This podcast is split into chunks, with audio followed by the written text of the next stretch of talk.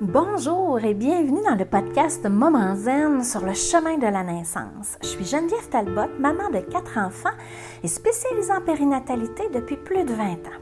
Dans ce podcast, tu trouveras bien sûr des informations sur la grossesse et l'accouchement, mais aussi des enseignements de pleine conscience qui vont transformer ta vie et t'aider à développer sans cesse une meilleure version de toi-même à travers la maternité.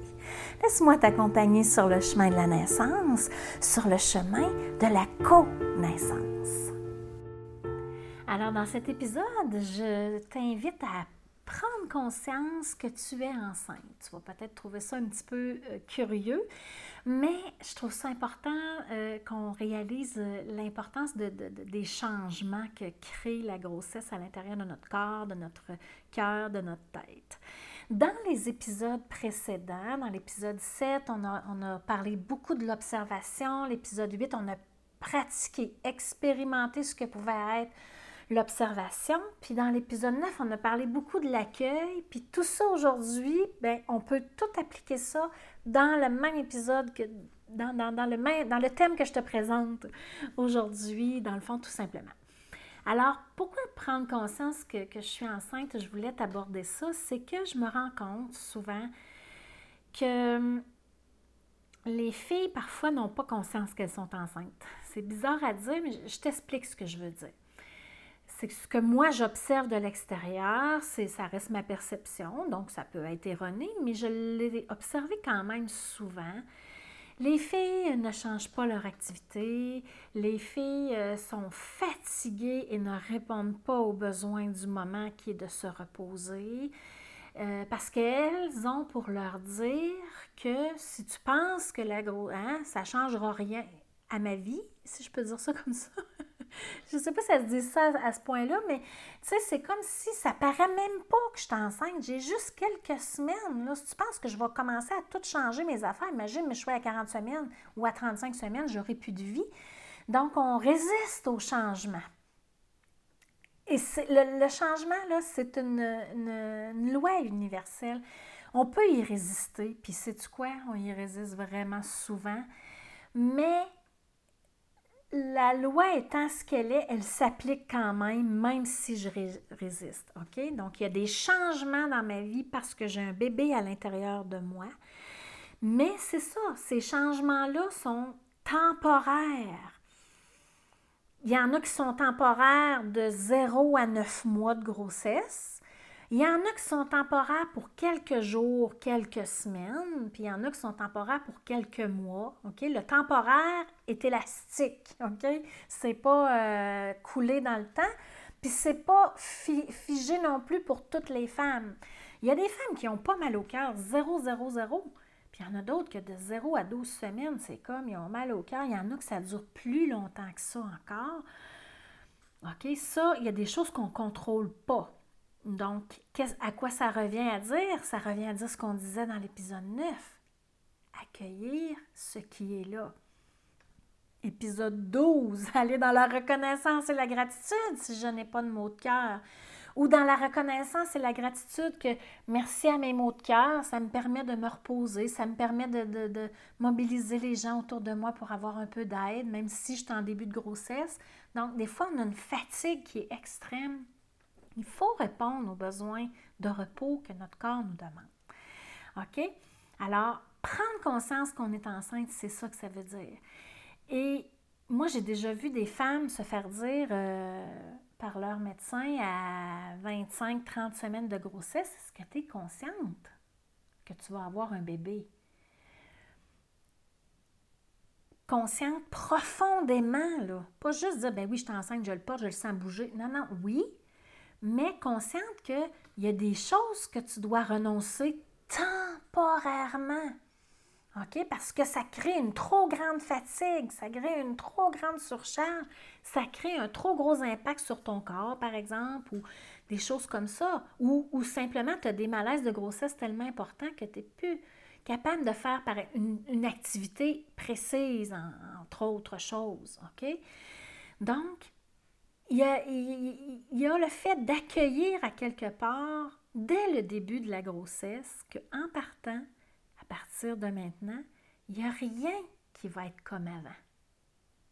Que ce soit mon premier enfant, que ce soit mon quatrième, hey, j'agrandis la famille. Il n'y a rien qui est comme avant. C'est sûr qu'on pourrait dire ça à toute, euh, toute personne, parce que la loi du changement, c'est toujours euh, en application, cette loi-là. Ce n'est pas relié juste à la grossesse ou à l'accouchement, vraiment pas. Mais pendant la grossesse, l'accouchement et la première année de vie de l'enfant, on, disons qu'on expérimente à fond la loi universelle, tout change. OK? Donc, accueillir que déjà, même en début de grossesse, c'est déjà plus comme avant. Je, je, suis plus essoufflée, je suis fatiguée, je me traîne pas. Il y en a qui vont avoir une libido qui, vont, qui va s'éteindre pour un moment ou qui va vraiment ralentir. Il y en a d'autres, c'est le contraire, c'est une libido qui va prendre l'expansion. Mais tout ça, c'est des changements qui sont reliés aux hormones et tout ça. Puis chaque corps est différent, chaque femme est différente. Donc, il y a des choses qui sont plus comme avant, qui sont waouh, c'est super, c'est plus comme avant. Puis il y en a d'autres qu'on trouve ça un petit peu plus difficile. Mais si j'essaie de pratiquer l'observation, de sortir mon témoin, retourner à l'épisode 7 pour savoir de qu'est-ce que je parle si jamais tu ne l'as pas écouté, et d'accueillir ce qui est là, d'accueillir la frustration, peut-être d'être obligé de renoncer à, je sais pas, moi, à aller faire une activité le samedi après-midi parce que finalement, il faut que tu te couches parce que tu n'en peux plus, là. Puis tu as juste huit semaines de grossesse, là. Ça se peut. OK? Et ce n'est pas des caprices. Répondre aux besoins du moment, c'est ça que ça veut dire. J'ai besoin de me reposer, je me repose. Et ça implique des renoncements. Puis plus je suis dans l'accueil de ces renoncements-là, mieux je vais les vivre. OK? Si je résiste à ces renoncements-là, mon corps va finir par me parler plus fort. Si j'écoute pas, si j'entends pas ce qu'il me dit, il va finir par parler plus fort. OK? Prendre conscience d'être enceinte, c'est parce qu'être enceinte, on a vu que c'est comme ça depuis la nuit des temps. Les femmes portent des enfants. Hein. Il, y en il, y en allait de la survie de l'humanité. Si on ne portait pas les enfants, la, notre race, hein, les êtres humains, ce serait, euh, seraient en voie d'extinction ou ne seraient tout simplement plus là. Mais si on regarde ça avec un peu plus de hauteur, on est quand même en train de permettre à un autre être humain de venir au monde un être humain qui va avoir un corps complet, qui est déjà complet à l'intérieur de lui, émotivement parlant, son âme, sa fréquence, sa personnalité, il est déjà complet. Et il est surtout déjà unique. C'est pas rien. Un autre, un autre être humain, grâce à ton corps, grâce à, à j'allais dire la location de ton corps, là, mais tu sais, c'est comme si on prête notre corps à ça, là, à, quelque chose qui est vraiment plus grand que nous, parce que oui, on a un petit bébé qui est venu se loger dans notre corps, mais on n'a pas tant de contrôle à part faire attention, prendre soin de son alimentation, prendre soin de soi, se reposer, bien respirer, tout ça. Je veux dire, il se développe à, notre insu, là, à l'intérieur de nous. Donc, c'est pas rien. Puis c'est pas qu'une usine de fabrication, là, OK, qui est en marche. C'est ça qu'il faut comprendre. Et c'est insoupçonner l'énergie que ça nous demande.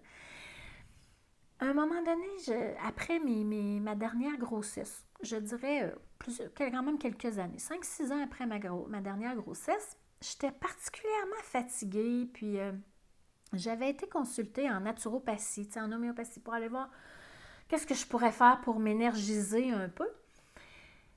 Pour ramener un peu de, vitalité à l'intérieur de moi. Et la dame me dit, puis je lui disais, mon chum, il a juste deux ans de plus que moi, là. Puis mon chum, il a de l'énergie, il y a du gaz, il y a du gaz.